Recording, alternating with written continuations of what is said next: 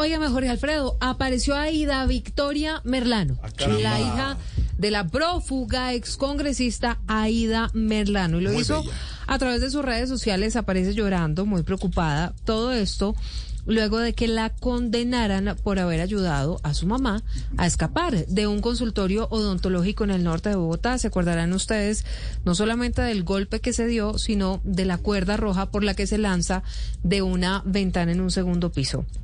Pues el abogado que la defiende está confirmando, Carolina, que van a apelar la decisión. Pero arranquemos por lo que dice Aida Victoria Merlano.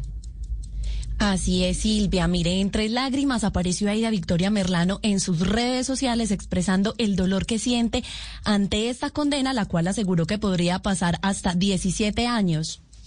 Escuchemos un poco de lo que dijo en sus redes sociales que pide realmente la fiscalía son 17 años sin acceso a casa por cárcel. Entonces, pues nada, yo en el fondo de mi corazón realmente creo en la justicia. Ya mi abogado apeló y estamos esperando que el juez decida qué va a pasar de aquí en adelante.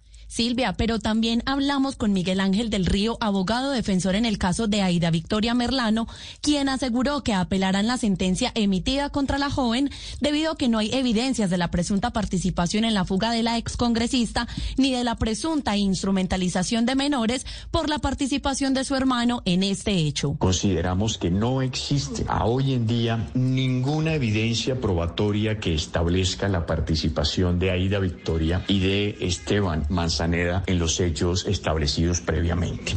Y es que según el fallo condenatorio emitido por el juzgado 20 de conocimiento Bogotá, la influenciadora Aida Victoria tuvo pleno conocimiento y participó activamente en la fuga de la excongresista, quien se tiró por la ventana de un consultorio el primero de octubre del 2019, Silvia.